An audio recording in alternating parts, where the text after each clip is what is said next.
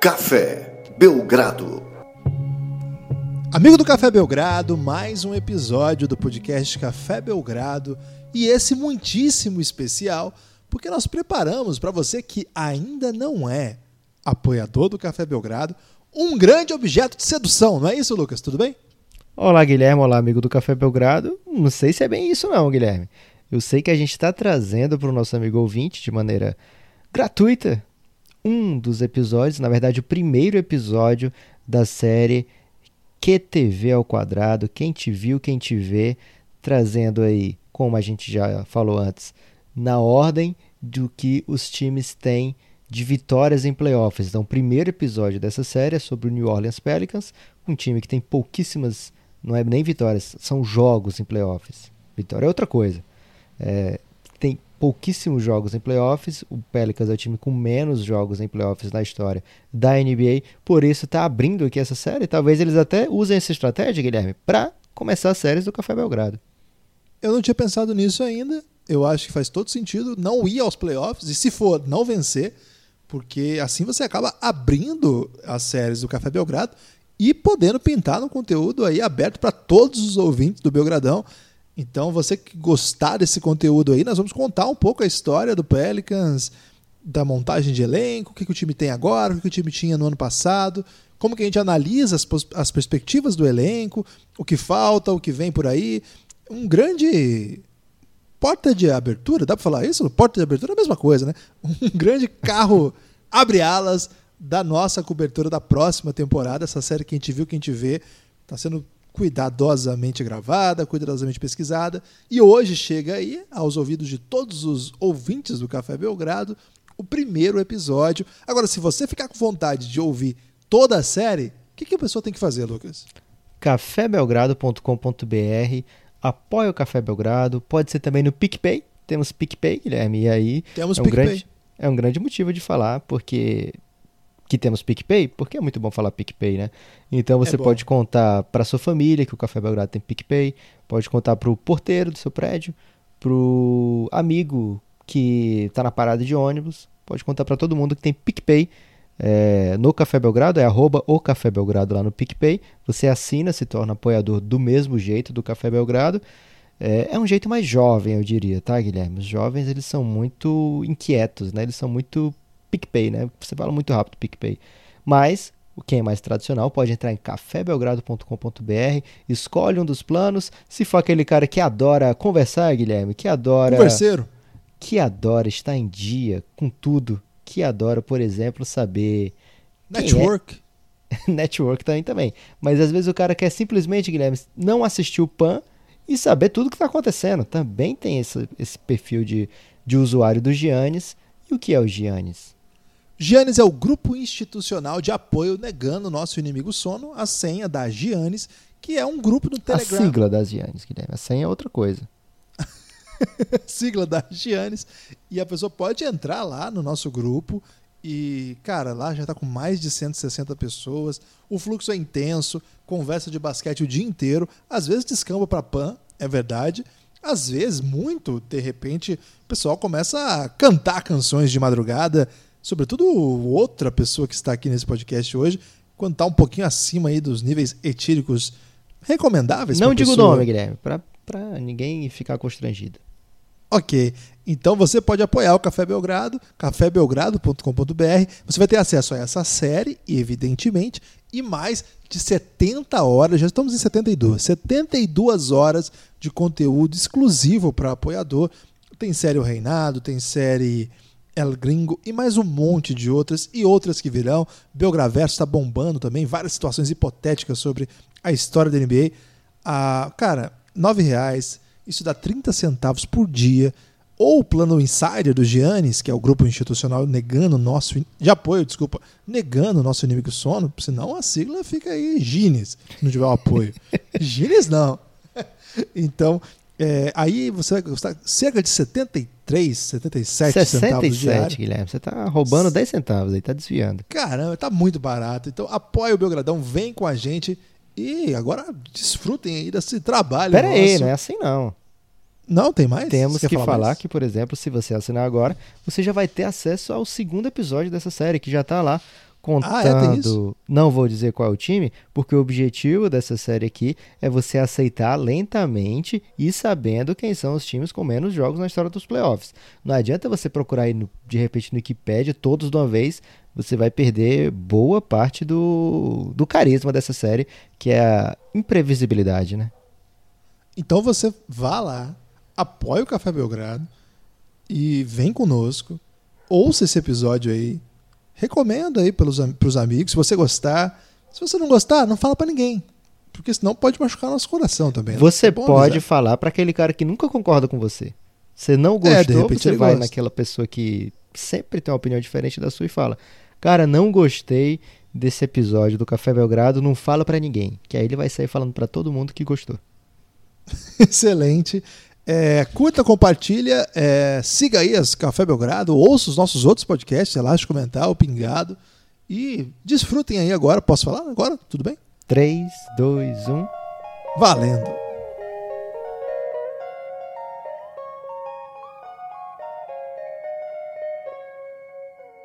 Café Belgrado. Amigo do Café Belgrado, amigo apoiador do Café Belgrado, é com felicidade e com imenso prazer que iniciamos hoje mais uma série exclusiva para apoiadores do Café Belgrado, uma das maiores produções que as organizações Café Belgrado já levaram adiante. Quem te viu, quem te vê. Já estamos em agosto de 2019, chegou a hora da série Quem te viu, quem te vê. E aí, Lucas, preparado para mais essa ousadia? Olá, Guilherme. Olá, amigo do Café Belgrado. Preparadíssimo. Como falamos no episódio zero dessa série, é uma série com essas características de analisar o time 2018, analisar o time 2019 e começaremos com eles, New Orleans Pelicans, o time de Zion Williamson, o time futuro de Didi. Então, é uma responsabilidade imensa, Guilherme, começar por aqui. E não custa relembrar por que, que estamos começando por aqui, né, Guilherme? Por que estamos começando por aqui, afinal? Estamos começando por aqui porque essas cansados, né, Guilherme? Cansados da ditadura do alfabeto, cansados aí de, por exemplo, separar por divisões, resolvemos inovar, né? Já inovamos na série Team Needs, começando de acordo com a campanha. Não, na verdade, por é, anos de ausência de playoffs, não é? Isso. E agora, é, na série QTV ao quadrado, quem te viu, quem te vê. Sou contra. Come... Nós vamos analisar, como falamos lá, dos times que têm menos jogos em playoffs até os times que têm mais jogos em playoffs, assim como dissemos lá no episódio inicial, Guilherme. Por favor, não fique procurando aí qual é a ordem, porque perde a graça, né? O bom é esse lento striptease de times, você não sabendo o que vem por aí. esse lento striptease de times. E o Pelican seria, então, aquele momento que tira o chapéu, assim, uma coisa dessa? é tipo tirar a luva, Guilherme, ainda. é, o chapéu acho que ainda é... O chapéu acho que revela menos que a luva. Você foi bem nessa. Chapéu é um item desprezível. Mas é bom no, a gente pa... É bom a gente parar com essa alegoria por aqui, Guilherme, porque senão na hora que chegar um Boston Celtics, por exemplo, eu vou ficar muito Deixa pra lá isso aí, então.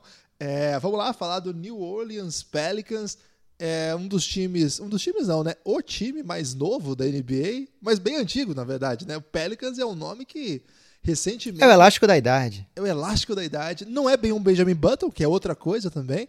É um time que era, era velho e deu aquela repaginada, mudou basicamente tudo, mas vem de outro lugar.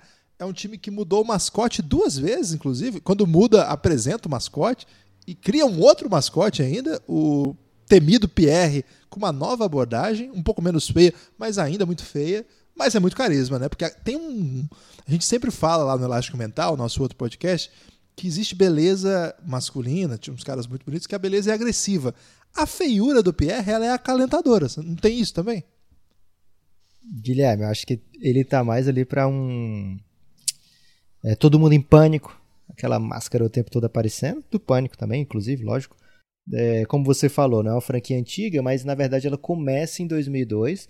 Era o Charlotte Hornets, que vai para New Orleans, começa como New Orleans Hornets, e até aí ela tem a história do Hornets, fica toda com ela, mas quando o time muda o seu nome e o seu mascote para Pelicans em 2013 e o, e o Charlotte Bobcats absorve o antigo nome do Hornets, o Charlotte Bobcats recupera a história de Charlotte na NBA, Guilherme. Isso é muito confuso. Muito confuso. Então, o que, o que interessa aqui para essa análise é que o Pelicans aqui tem apenas 49 jogos em playoffs, porque começa de 2002 para cá essa história. Então, é um time ainda guri em playoffs. Por acaso, Guilherme, não é o time com menos vitórias em playoffs. Olha só, ainda tem time com menos vitórias do que 20 vitórias na história de todos os playoffs. Não procure saber, amigo ouvinte, amigo apoiador, espere que você vai ficar sabendo.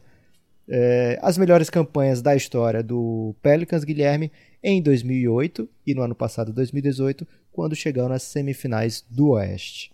Mas aí, 2008, com a história que não era dele. Com a história que já era dele, sim. Mas, mas ainda.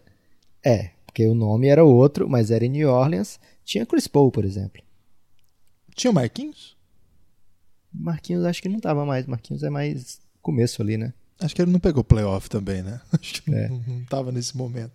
Ok, é, Pelicans então, uma equipe relativamente nova. Relativamente nova não, é nova, desde que situados os contextos aí. E uma equipe com uma vida de playoff muito modesta. Assim sendo, uma vida na NBA também modesta.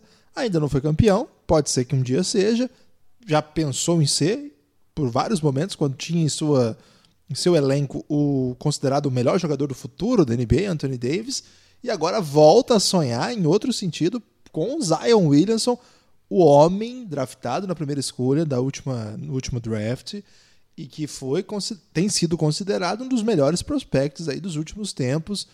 O que não falta por aquelas bandas, Lucas, além de jazz, além de ótimas refeições, Além de um carnaval que não é bem carnaval, mas as pessoas gostam. A Tiana. Esperança. Tem muita esperança por lá. Tem muita esperança ou tá faltando esperança? Não, tem muito. Ah, ok. Não é, falta. Vamos, vamos ver por que, que no basquete dá para pensar em esperança por lá, tá, Guilherme? Olha o time pra esse ano, né? O roster do, do New Orleans Pelicans tem Drew Holiday, Lonzo Ball, Brandon Ingram, Zion Williamson, Derek Favors. Esse, aparentemente, é o time que começaria jogando, digamos assim. Você está gostando até agora? Eu gosto. Acho que ele tem imperfeições, mas pode continuar. É, olha só quem mais tem por lá, né? Jogadores que certamente farão parte da rotação: J.J. Redick, Josh Hart, também veio na troca do Lakers.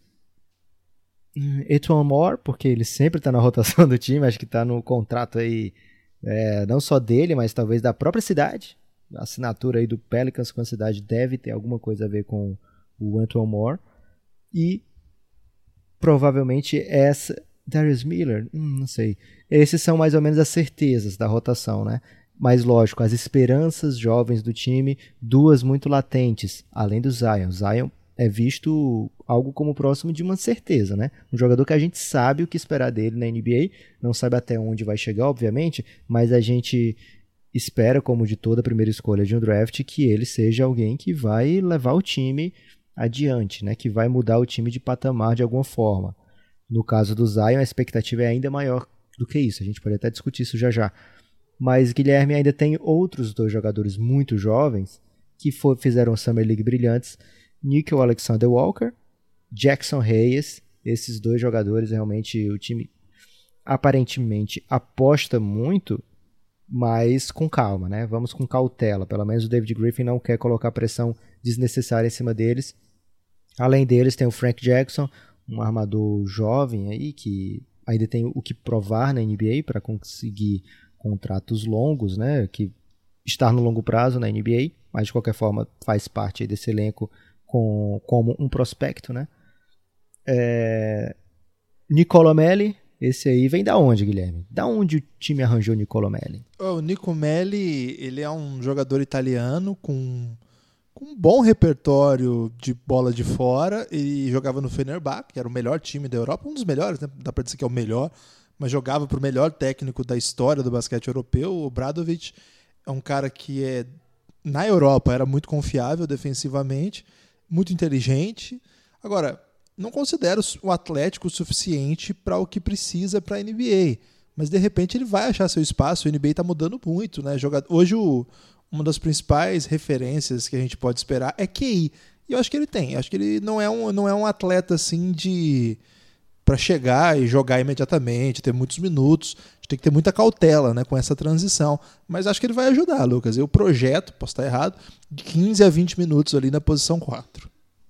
Outro jogador pro garrafão que o time tem é alguém que, se a pessoa parar para pensar, Guilherme, pode até achar que ele está jogando outro esporte, ou desistiu do basquete, ou de repente está jogando na Europa, mas não. Jalil Okafor tá no Pelicans desde o ano passado, teve seu contrato inusitadamente garantido para esse ano, né? Muita gente achava que que não seria, porque o time tinha algumas opções. Ele, inclusive, ali. Deve ter tomado distraído nessa. Né? Vocês querem que Ele... eu continue por aqui? Ele fez o suficiente, digamos assim, para se manter na NBA. Ele foi escolha número 3 de um draft, né? Então, a pressão em cima dele para ele se tornar algo grande existiu. Ele é a prova de que não é só o talento que faz virar na NBA, né? Tem muita coisa envolvida. Ele é muito talentoso, é um jogador que era muito capaz na NCAA, veio de Duke também. É, então, talvez o Pelicans deixou ali, Guilherme, para lembrar o Zion de que ele tem que caprichar o tempo todo, porque olha só, esse cara aí veio de Duke, bam, bam, bam, terceira escolha e olha, a gente trouxe ele só para você ficar olhando e ficar com medo todo dia. É um, ele, ele pratica um basquete assim, em desuso, né? Ele sempre foi o melhor da sua classe, melhor da, do, do high school, melhor da NCAA, dominante. Só que é um basquete em desuso, é um basquete do poste baixo, do pivô técnico. Eu acho que ele chegou à NBA uns 10 anos, pelo menos uns 15, sei lá, atrasado. Eu acho que ele poderia ter um potencial bem mais interessante em outro momento. O que não quer dizer, por ter sido tão dominante, significa que ele tem boa noção de jogo, deve ter um bom ética, uma boa ética de trabalho, sabe o que está passando, não quer ir para a China, não quer ir jogar basquete europeu. Então, acho que ele deve estar tá trabalhando muito para tentar correr aí, para se adequar. Então, nunca dá para desistir de um talento tão jovem, né? Que ainda tem. tem porra, moleque tem 23 anos, dá para crescer, né, Lucas? Então, vamos com calma aqui na, na, no bullying com ele. Acho que hoje é um jogador descartável, tanto que a gente acabou de fazer a piada, mas nunca se sabe, né? Um cara desse numa situação boa, um cara que já mostrou que sabe jogar. Na NBA eu acho difícil, mas. Mas não é impossível, né? Um cara que, como você falou, tem, como eu também falei, tem talento de sobra ali, né? Agora, a NBA hoje realmente é um. joga um basquete, inclusive acho que o Pelicans está de olho nisso também. Um basquete de transição, que não é o forte dele, ele não costuma ser um bom defensor do aro. Vamos ver como se trata, como se comporta nessa temporada. Tem um estilo muito diferente do Jackson Reyes, por exemplo. Acho que os dois vão lutar por alguns minutos ali. Então, talvez o time optasse, tenha optado por manter esse o Okafor, ao invés de trazer alguém que concorra com o estilo de jogo do Jackson Reyes. Deixa alguém bem diferente ali para quando o Alvin Gentry quiser é, mesclar as coisas, ter opções, né? Então, e na, na necessidade de alguém atlético, Jackson Reyes está ali do lado, doido para ganhar minutos. É, como a série, Guilherme, é quem te viu, quem te vê, a gente tem que comparar de alguma maneira, né?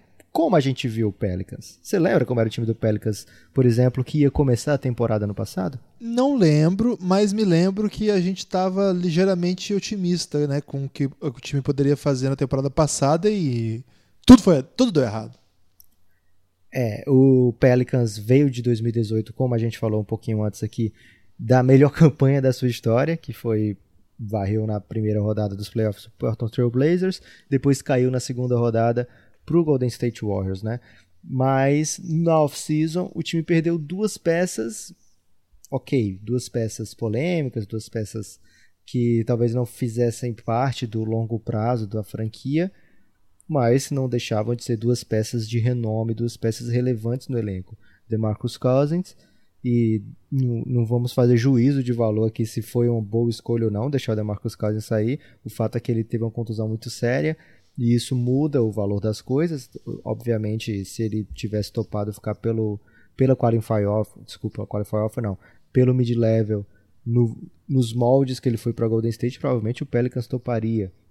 É, e perdeu também o Rajon Rondo, que depois de uma temporada discretíssima no Lakers, para dizer assim, para ficar no eufemismo, o pode pensar, caramba, mas perder o Rondo não é nada demais, né? Mas a gente vai ter que lembrar aqui o quanto jogou Rajon Rondo na série contra o Portland Trail Blazers, né? O quanto ele foi importante, né? O playoff Rondo aparecendo mais uma vez, fazendo uma dupla caótica com o Drew Holiday, os dois causando diversas, diversos pequenos caos ali nos jogadores que eles marcavam, CJ McCollum, é, o, o Damian Lillard, e depois no, na segunda rodada também não foi, não foi um passeio do Warriors para cima deles, né?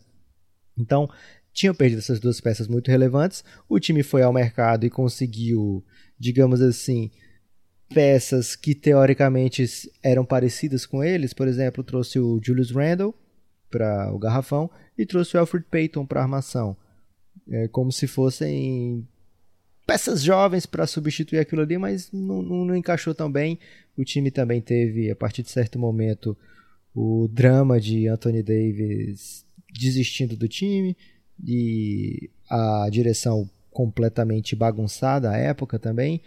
Del Dempsey perdidão. Então o time que começou, Guilherme, do, no que a gente viu, era o quê?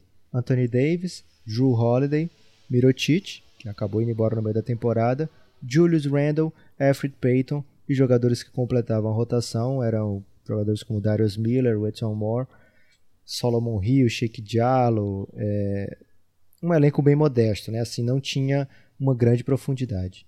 É, o que eu costumo falar, Lucas, para quem tá, é, nem tá começando, mas já acompanha a NBA há um tempo e tá querendo ficar um pouco mais hardcore, ou que tá começando agora, não sei.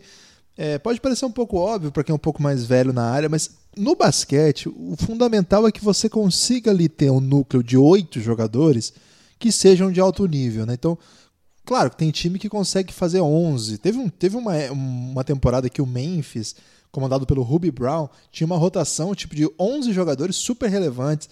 Tem time que já é mais enxuto. O Pop às vezes consegue fazer uma, uma rotação super longa, botar jogador que a gente nunca viu jogando um minuto decisivo, tal. Mas, de modo geral, é, para a gente medir a força de um time, é aquele núcleo que termina o jogo, nem o que começa, mas o que termina o jogo, cinco, o tipo de rotação que eles conseguem fazer e as outras três peças ali que, de algum modo, vão compondo o core do time durante o jogo, né? que vão chamar a responsabilidade. Que tenha um chutador parado ali em tal minuto. A questão é, esse núcleo aí tinha coisas que nos motivavam a ficar feliz. Por quê? Para começar, Anthony Davis. Anthony Davis, para nós, o ano passado é diferente do, do, de hoje, né, Lucas? O Anthony Davis do ano passado, para nós, no início da temporada, era o Anthony Davis que tinha acabado de varrer o Portland nos playoffs, foi eliminado depois, fazendo até que jogo duro com o Golden State. Até que jogo duro com o Golden State é, é muito cuidado, mas enfim. Então ele chegava com agora vai ser a temporada do Anthony Davis o Portland tenta, oh, desculpa, o Pelicans tentando é, compará-lo com é, colocá-lo ao lado de outros jogadores que pudessem fazer isso de um jeito melhor. O Pelicans nunca conseguiu, mas eu olhava para esse time com um certo otimismo. Então, esse quem te viu não chega a ser um quem te viu do tipo você estava na sarjeta, sabe? É um, é um outro olhar assim. Você estava em outro lugar, mas você não estava na pior. Então, Guilherme, para evitar esse olhar de hoje para o ontem, o que, que a gente traz nessa série? A gente traz o olhar de ontem para o ontem. Como assim? Pegando, por exemplo, as odds do Pelicans entrando na temporada, né? as odds de preseason do Pelicans. Não é a odd que saiu em agosto. Eu peguei a odd, assim como o elenco, que começa a temporada, né? que faz a preseason. Então, o Pelicans era esperado vencer 45,5 jogos. Ou seja, é, ganhar 45 jogos e empatar um, não. É, se você quisesse apostar que o Pelicans ia ter uma campanha acima de 45.5, acima de 45 vitórias, né? Você tinha que apostar de 46 para cima ou de 45 para baixo. É, mas esse, a odd é uma espécie de nota de corte, né? Vegas diz: olha, eu acho que esse time vai vencer X jogos. Então, você quiser apostar aqui, a gente te paga o mesmo valor se você apostar mais do que isso ou menos do que isso. Então, quando a gente fala que as odds de Vegas eram para 45,5 vitórias, é assim dos Caesars essa, tá? É, então, como você disse, era uma campanha de playoff, né? Tava, Vegas estava apostando como a sétima força do Oeste naquela temporada, o Pelicans, com essa campanha aí. Na realidade, Guilherme, depois de duras palavras de Anthony Davis para o Pelicans e, e enfim, N problemas, a troca do Mirotic também, né? Quando o time percebe que o caminho é outro, o time consegue apenas 33 vitórias na temporada.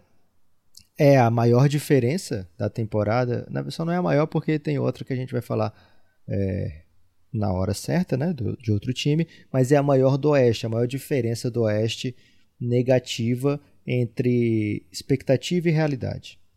Então, é o maior, 30... a maior frustração então do Oeste. Boa palavra. Então foram 33 vitórias para uma campanha esperada de 45.5.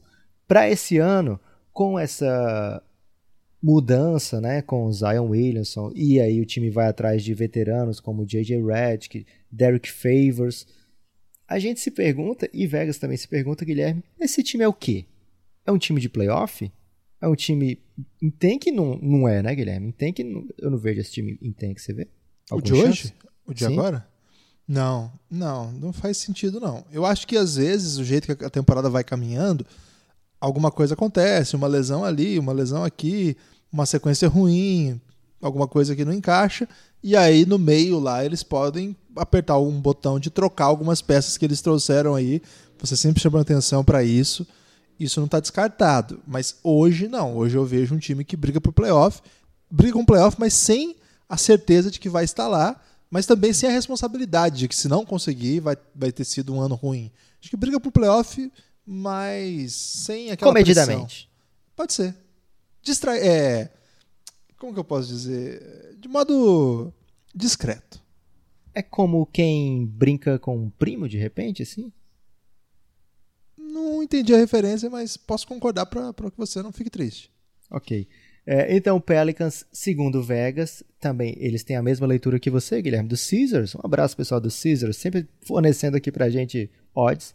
É, 39 vitórias é a nota de corte do Pelicans. Me parece, assim, adequado do ponto de vista da aposta, porque me deixa mais ou menos no meio do caminho para um lado ou para o outro. Não quer dizer que eu acho que esse time vai ter necessariamente perto de 39, porque como você falou, as coisas podem dar muito certo e esse time ser um time de playoff, e aí vão ser, para chegar no playoff do Oeste, talvez eu precise de 47 vitórias, precise de 46, ou pode ser um time que, opa, tô vendo aqui que não vou conseguir playoff, é, jogador tal tá machucado, de repente alguém importante do time tá machucado, Drew Holiday, vamos bater na madeira aqui que a gente não quer ninguém machucado esse ano, Guilherme. Um recorde na NBA. É, depois eu edito e coloco um sonoplastia legal, acho que vai ficar bom. É, e foi de verdade, hein, gente, que o Guilherme fez essa brilhante intervenção. Então, eles colocaram 39, mas assim. Como... Deve ter tremido tudo. como quem. Desculpa, Lucas, é porque o Felipe Ferraz, nosso grande hitmaker, a única sugestão, a única. O único aviso que ele dava era não bata na mesa. Eu acabei de dar três socões. É, então, essa 39 aqui me parece mais assim, como eu te convido a apostar em um ou em outro. Eu também não estou ciente. Mas, de qualquer forma, são 39 que Vegas aposta. Décimo lugar no Oeste. É, seria um, um improvement aí de seis vitórias em relação ao ano passado. Eu acho que é uma visão, digamos assim, otimista barra realista, que traduz muito, muito o momento do Pelicans. Né? A gente comentou aqui como esse é uma franquia nova, talvez essa franquia nunca tenha olhado para o futuro com um sorriso tão grande, Guilherme. É, eu, eu acho que quando eles pegaram Anthony Davis, talvez sim, mas é, a gente esquece o tamanho que foi aquilo, né? O Anthony Davis chegou como o prospect perfeito, assim, ele dominou a NCAA, é, jogando demais, assim. Então, eu não sei, talvez seja um olhar um pouco é, já sabendo o que aconteceu, que faz com que a gente esqueça desse, desse momento. Mas de fato, dessa vez, acho que tem um pacote de possibilidades que são que parece o pacote superior. Por exemplo, o quê? Uma direção mais inteligente, um GM que está se mostrando bem atento, bem disposto a, a entrar no, no grupo aí dos GMs mais badalados, que fazem maior caos nos momentos importantes. Então tem esse pacote que sabe trabalhar, mas tudo isso repousa no fato de que Zion Williamson tem que entregar. E isso não é simples, né? Isso é um, é um caminho ainda, né? Uma longa jornada. A gente espera que dê certo, mas repousa em algo que a gente ainda não sabe em que nível que é confiável a expectativa. Do Anthony Davis a gente sabe que deu certo. O problema ali eram, eram outros, né? As escolhas. A gente já fez podcast, é, vários, inclusive, sobre isso. Então, acho que é um, é um momento para estar feliz, sim. Não sei se é o maior, Lucas. Eu olharia comedidamente para essa afirmação. Embora eu já tenha usado essa palavra, eu não gosto de repetir palavra. É, então você vai ter que olhar de outra maneira, Guilherme. é, é, curioso você falar Luca Doncic, porque ele tá ali né, nessa zona Caramba, de que gancho, velho.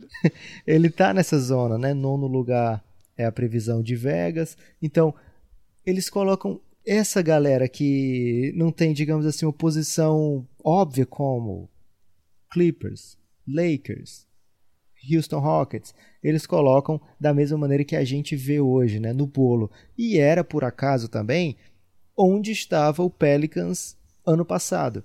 Mas quando eu falo que olha para frente com um sorriso, nunca olhou com um sorriso tão grande, é porque o olhar do Pelicans, quando nem era Pelicans ainda, quando pega o Anthony Davis é o seguinte: eu preciso fazer uma coisa agora, porque eu preciso urgentemente de um center, por exemplo. Eu preciso disso.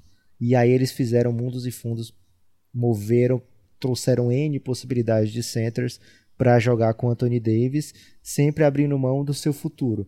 Nesse momento o Pelicans tem, eu tenho o Zion, não sou obrigado a ter pressa, é, tenho um GM que sabe o que está fazendo, como você disse, né? um GM que está sendo um dos mais badalados, uma off-season praticamente perfeita. Lógico, nem tudo por culpa dele, né? Tudo começa quando o Pelicans, do nada, distraidamente, ganha a primeira escolha.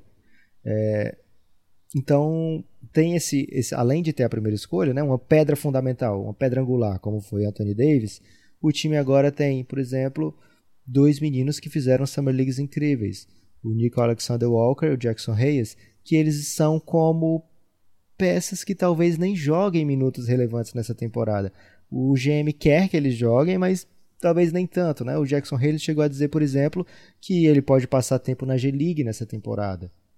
É, então, me parece que ele, ao mesmo tempo que ele está falando de uma maneira para preservar, para não que exista uma cobrança para o Alvin Gentry sair usando os meninos, né, mostrando que tem futuro, mas ao mesmo tempo parece também um, uma espécie de surplus. Eu tenho demais aqui nesse momento, eu tenho um lucro aqui, eu tenho um excedente. Então, por isso eu posso falar coisas como deixar meu, uma escolha top 10 é, brincando na G-League, né, evoluindo por lá para quando chegar aqui ele estar tá mais pronto como jogador, não precisar ele aprender apanhando, né, aprender necessariamente errando. Ter um time para botar para jogar, para tentar chegar em playoff e além disso eu tenho um, um plano B correndo aqui de lado do lado na tangente. Ainda fala na tangente, Guilherme? Parei de assistir Fórmula 1. É, eu também não assisto mais, não. Eu assisti um documentário da Netflix sobre a Fórmula 1. Achei encantador o documentário, maravilhoso. Recomendo a todos que assistam. E depois de assistir o documentário, eu falei assim: caramba, vou voltar a ver N é, NBA, não. vou voltar a ver Fórmula 1. e tentei, mas não rolou, não rola, não consigo mais. É uma pena, porque, porque quem gosta se diverte muito, né? E é uma diversão nos horários legais, assim de manhã tal, né? Geralmente tem pouca coisa bacana passando. Mas não gostei, Lucas, não consegui. Então pode ser tangente. Me, eu tenho um pouco de preocupação, porque remonta a matemática que deixou de ser meu forte ali na terceira série, mais ou menos. De repente, podia passar em vez do, da corrida o documentário, Guilherme. As pessoas não precisavam saber que era o documentário. Dizer, é a corrida, mas passa o documentário. Seria um ótimo plano. Agora, Lucas, eu queria, para situar um pouco essas expectativas também, perguntar para você uma coisa, tentando assim, para medir o que, que esse time pode fazer no pior cenário. Qual que seria o pior cenário? O Zion não brilhe tanto.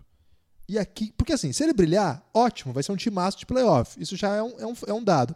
A minha questão é, e se ele não brilhar? Será que também não tem um time de playoff aqui? E aí eu queria conversar com você a respeito disso. Tentando montar aquele core ali de oito jogadores mais ou menos, eu cheguei a essa rotação. Vê o que, você acha.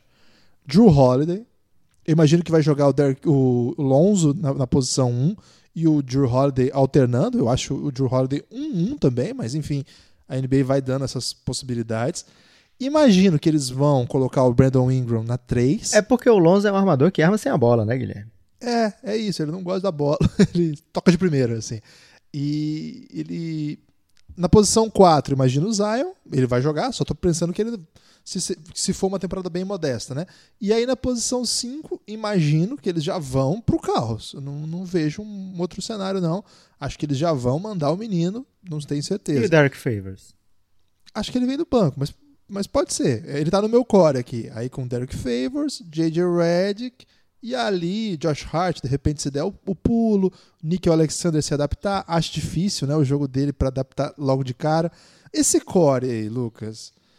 Eu acho que no leste ele teria vida, mas no oeste eles precisam muito de alguma coisa que, tipo, dê o pulo do gato, sabe? O Drew Holiday é o melhor jogador desses que estão aí. Tem bons complementos aí, né? A gente acha o Lonzo muito bom. O Brandon Ingram é uma grande interrogação para mim. JJ Redick vai ser competente, ele vai entregar, ele vai matar a bola dele, daquele pulando o corpo meio de, de esguio, assim, né? De uma coisa meio Eu tô confusa. esperando ele tentar o primeiro, a primeira bola de três com cambalhota, Guilherme. É só o que É. falta pra ele, porque o cara mete bola de todo jeito, velho. Ele tá De todo- pulando diagonal, ele acerta. É Diagonal do O. É, diagonal do O é, é caixa. E, o- e acho que assim, o- aí, aí você vai ter os minutos ali, né? Melly vai jogar alguns minutos, o Jackson Reis é, vai jogar. Eu, eu acho que ele sai titular, mas não sei. Posso estar errado. E Josh Hart vai ocupar esse tempo. Vai completar uma rotação ali. Etomor, como você falou, tá sempre na rotação. Esse time, ele tem caixa pra, sem uma atuação memorável do Zion no ano 1, chegar a playoff? Aí que tá, Guilherme. É um time que tem muitas opções de pulo, né? Pode ter o pulo do filho triste, que é o Lonzo. Ele pode sim evoluir o suficiente para ser uma peça fundamental nesse time. O cara foi segunda escolha não tem muito tempo, Guilherme. Um cara que no college a gente viu que ele era capaz, né? Então, jogando longe do Lakers, assim, longe daquela. A passagem dele pelo Lakers, com a ajuda do pai dele, foi uma coisa terrível, né? Digamos assim. Não, tal, não dava para focar em basquete, isso que eu queria dizer. Primeiro com o pai, no ano seguinte com o LeBron. é, então ficava difícil realmente focar no basquete. Vamos também torcer para ele. na- E mesmo assim ele entregou muita coisa, né? Ele não entregou tudo o que se esperava dele, mas ele entregou muita coisa. Não dá pra gente olhar pro Lonzo e pensar: caramba, esse cara não jogou nada até agora na NBA. Outra coisa, o Lonzo já jogou o suficiente para ficar animadíssimo com ele. Tem números para isso. Então, Lonzo Ball pode sim um, um desse é o pulo do filho triste, né? Pulo do gato do filho triste. Tem o pulo do gato recuperado, que é aquele gatinho que passa dois meses com a patinha machucada. tem, Guilherme, tem sete vidas o gato. Pronto, perfeito. Ótimo, ótima referência. Brandon Ingram, né? Que coisa maravilhosa ele está apto para jogar depois desse susto tremendo que passou. é, Coágulos no sangue, né? A gente não, não, não é médico, mas sabe que isso assusta. Já viu carreiras tomando rumo muito esquisito. A gente não tem como não lembrar do Chris Bosh, que teve problema no sangue também. E aí, jogadores que tiveram problemas do coração. Então, tem assusta muito, né? Então, saber que ele tá apto para jogar é muito bom. E olha só, é um cara que ano passado a gente estava dizendo que era um dos candidatos fortes a MIP da temporada. Não deixa de ser mais uma vez. Então, aí é mais uma chance de pulo do gato, que é o pulo do gato recuperado. Tem o Zion, mas nesse cenário você tá falando que ele não deu o pulo, pulo do gato. Qual é o gato? Não, é- Como é porque- é aquele porque- gatão, aquele gatão que tá até no Garfield. Não. Não Aquela raça de gato. Você não é bom de raça de gato? Cara, não há a menor chance de eu saber raça de gato. Das 10 coisas que eu menos sei no mundo, uma delas é raças de gato. Ok. Você não sabe nem o siamês? Essa eu sei. Mas eu não sei identificar não, velho. Eu sei falar siamês, mas não sei identificar não. Pra mim, todos os gatos são siameses. A, a impressão que eu tenho, Lucas, é assim, que se o Zion for bem, isso não é mais uma questão. Se o Zion estiver brilhando, eu acho que o Pelicans vai pra playoff. A minha questão é, se ele não brilhar, será que ainda não tem um jeitinho? E aí eu digo, respondendo a minha própria questão, acho que não. Mas, como você disse, tem vários pulos possíveis aí, né? Pulo do gato do irmão triste, o pulo do gato recuperado aí, depois da segunda, primeira vida, sei lá. Tem mais aí, tem os calouros também, né? O, o pulo do Isso, gato. Nico Alexander Walker, Jackson Hayes. Sideshow Bob. Cara, o, o Null, a gente vai chamar ele de Null? Pode chamar. O Shallow Null, que tal? É, Belgranol. Não, o Belgranol já é o, é o nosso encontro no Pantanal. É, pode ser. Pode ser no, no- É, Eu acho que vale chamar ele de primo, por enquanto. Hum, não sei, cara. Vou chamar ele de Shallow Now. O Shallow Now, o Alexander Walker, não, não dá pra chamar de Shallow Now. E ficar sério. primo do Shai. O primo do Shea, ele. Cara, ele mostrou um basquete muito envolvente na Summer League. Eu sei que o brasileiro ficou meio puto com ele porque ele arremessava muito. A gente queria que o Didi arremessasse, por exemplo. O brasileiro é muito farrista. O brasileiro chegou lá no Twitter do Atlanta Hawks e fez os caras aumentar o salário do Charlie Brown Jr. É. O brasileiro mandou cancel Austrália pro Didi, manda o Nickel Alexander pra Austrália. Teve isso também. O cara que foi all rookie team no, na parada lá. Então ele jogou um basquete que me, me anima a ponto de dizer, cara, não tem por que ele não jogar, não tem por que ele não ser, é, sei lá, o quarto guard desse time. Atrás do Drew, atrás do Redick, atrás do Lonzo. Eu prefiro muito mais dar esses minutos para ele. Mas vai muito também disso que a gente está debatendo esse episódio inteiro, e acho que até dá para mais ou menos arrematar, que é esse time do Pelicans se posicionou para uma encruzilhada nessa temporada. Ele está preparadíssimo para várias avenidas, ao contrário do Pelicans do Anthony Davis, que ele tinha o plano A, e se o plano A desse errado, como era o costume de dar errado, praticamente todo ano dava errado o plano A, eles paravam, acabava a gasolina no meio do caminho. O Pelicans ele tá pegando aqui uma rodovia, Guilherme, que tem uma bifurcação, mas ele vai saber escolher só na hora a bifurcação. Ele na hora ele vai ver lá pelo GPS o que que tá pedindo, né? O que que a estrada tá mandando? Onde é que o trânsito tá melhor? Onde é que eu vou me virar melhor? E aí o time vai ter muitos caminhos para seguir, opções, né, para seguir. Eu acho que esse é um caminho ideal para quem tem garotos tão promissores no time, né? Você ter opções, poxa vida, isso é o sonho de qualquer GM. Então, feliz de estar começando essa série com o Pelicans, mas também Tô lembrando agora, Guilherme, de um meme muito famoso que eu não sei se eu posso falar aqui nesse, nesse podcast. Será que eu posso? Não sei, sem saber, é impossível eu poder censurar, mas a minha primeira impressão é não pode. É, também fico com essa. De qualquer forma, é, tô feliz e animado com o Pelicans para essa temporada e para essa série também, porque é um time que rapidinho, Guilherme, vou dar assim duas temporadas.